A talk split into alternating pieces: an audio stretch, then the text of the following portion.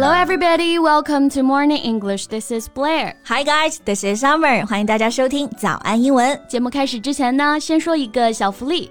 每周三，我们都会给粉丝免费送纸质版的英文原版书、英文原版杂志和早安周边。微信搜索“早安英文”，私信回复“抽奖”两个字，就可以参与我们的抽奖福利啦。这些奖品啊，都是我们为大家精心挑选的，是非常适合学习英语的材料，而且你花钱也很难买到。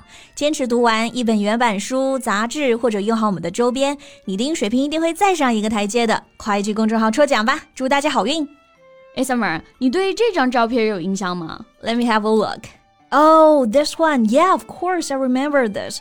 It was an image of Audrey Hepburn in war-torn Somalia back in 1992. 对，奥黛丽·赫本怀抱一个骨瘦嶙峋的男孩啊，望向远方。嗯、那这也是赫本最经典的照片之一了。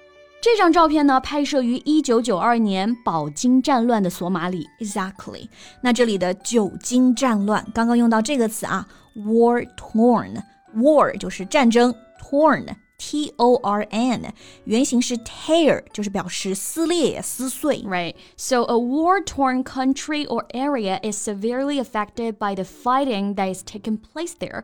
也就是我们常说的受战争严重破坏的、饱受战争蹂躏的。是的。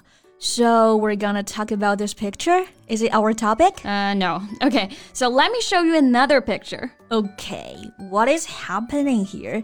She's a Korean first lady, right? Mm-hmm. So this a cosplay or what? 是吧？大家的反应也跟你是一样的啊。嗯、第二张照片的主人公呢是韩国的现任首相夫人金建熙，她在柬埔寨金边探望一名患有先天性心脏病的儿童。嗯、随后呢，韩国总统府就发布了这张合影。 but you know, it's just so weird. Right. So that's what we're going to talk about in today's show. Okay, so let's find out more details and learn some useful phrases from it. 那我们今天的所有内容都给大家整理好了文字版的笔记，欢迎大家到微信搜索“早安英文”，私信回复“加油”两个字来领取我们的文字版笔记。So, according to the presidential office, Kim, who is accompanying President Yoon Suk Yeol on his trip to Cambodia and Indonesia, visited the child's home on Saturday. Yes，就是在上个月中旬，韩国总统尹锡悦和夫人金建熙去访问了柬埔寨 Cambodia，还有印度尼西亚 Indonesia。Right, and Kim was supposed to meet the boy a day earlier, but the boy did not show up to the event due to his condition. 本来啊，照片当中的男孩子是需要前一天去跟到访的韩国第一夫人见面的，但是呢，因为身体原因就没能去成。Yes, so Kim decided to meet the boy instead of going to an event as scheduled which is part of an official program for first spouses that the Cambodian government had set up. 啊，意思也就是啊，他本来有作为第一夫人的行程的啊，嗯、但是为了去看这个生病的男孩呢，就自己改变了这个安排。没错，这里我们先学一个单词啊，就是 spouse。S P O U S E, it means a husband or wife，就表示配偶。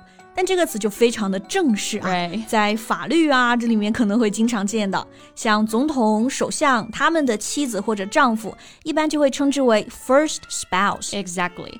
那网上呢对韩国第一夫人的这个做法态度啊也是两极分化，嗯，有些人说她哎很有爱心啊，看望生病的男孩，但是更多的是对她这个行为的声讨。Yes, they accused the Korean first lady of mimicking the British actress. mimicking，它的原型就是 mimic。M I M I C. So if someone or something mimics another person or thing, they try to be like them. 这个词儿就表示模仿。对。 Mimic 就相当于我们说的 imitate. 网友就谴责这个第一夫人啊，不该擅自跳过第一夫人的固定行程，去一个生病男孩的家里去 cosplay，去模仿奥黛丽·赫本。对，确实因为 cosplay 太像了啊。And here are some comments from Korean netizens. Let's have a look. 我们就来看看韩国网友们说了什么啊。Yeah. So if you wanna emulate someone, try to emulate their spirit and sacrifices, not their pose or attire. 对，我觉得没有错啊。网友就说，他如果想要效仿别人的话，请试着去效仿他们的精神和奉献，而不是他们摆的姿势或者是着装。没错，emulate。E M U L A T E 这个词呢，就表示效仿、模仿这个意思。然后 spirit 是精神、意志嘛。后面还有一个词是 sacrifice。S A C R I F I C E，sacrifice 这个词大家应该就不陌生了，可以表示牺牲或者是奉献。是的，学习的应该是奥黛丽·赫本做慈善的奉献精神，而不是她的 pose 啊，拍照片的这个姿势啊，以及 attire A T T I R E 表示着装、服装。对。就如果你真的只是姿势像一点点啊，可能网友还不会说啥。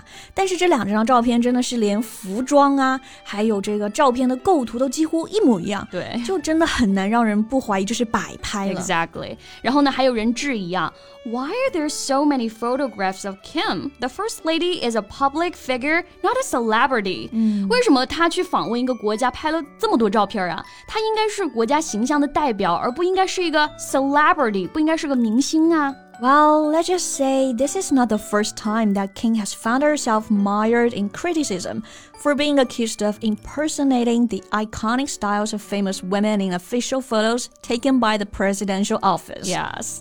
这不是金建熙第一次受到这方面的批评啊。Yeah. Mire, M-I-R-E, meaning in a difficult or unpleasant situation that you cannot escape from，表示陷入困境，处境呢比较艰难。那这里我们可以翻译为他不是第一次陷入了舆论的沼泽。对， 那是什么舆论呢？他就是啊喜欢扮演模仿 famous women，去扮演模仿那些很著名的女士啊。嗯、然后这里的扮演用到是这个词 impersonate。if someone impersonates a person, they pretend to be that person either to deceive people or to make people laugh，就表示假扮或者是模仿。对。那他还模仿了谁呢？Well, online posts went viral comparing Kim's photographs taken during President Yoon's overseas trips with photographs of Jacqueline Kennedy, the first lady of former U.S. President John F. Kennedy. 对的，他之前还模仿了前美国第一夫人 Jacqueline Kennedy。对，所以看来这个韩国第一夫人才上任没多久，但是口碑是真的不太好啊，何止不好啊，简直灾难啊！嗯、他们呢还把她跟前韩国第一夫人金正淑做对比，saying that everything Kim Jong Suk does is virtue and everything Kim Keon-hee does is disastrous。哇！这个评价真的对比太惨烈了点。嗯、前第一夫人呢是 virtue，有着高尚的品德，但是现任的呢金建熙她就是 disastrous，是灾难性的。对，哎，我觉得下面呢有一个评论说的很好啊，就是说、嗯、一个人想要变得漂亮，有很多的技巧和方式，化妆、整容都可以，但是有一种美是无法取代的，那就是发自内心的真诚。呀、yeah,，说得好。那大家对于这个事情有什么看法呢？也欢迎在评论区给我们留言呀。So that's all we have for today. 那最后再提醒大家一下，今天的所有内容我们都给大家整理好了文字版的笔记，欢迎大家到微信搜索“早安英文”，私信回复“加油”两个字来领取我们的文字版笔记。 Thank you so much for listening. This is Summer. And this is Blair. See you next time. Bye.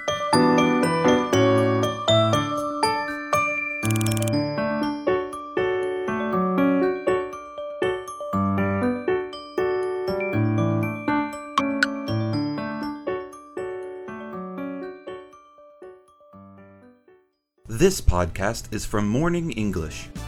学口语就来早安英文。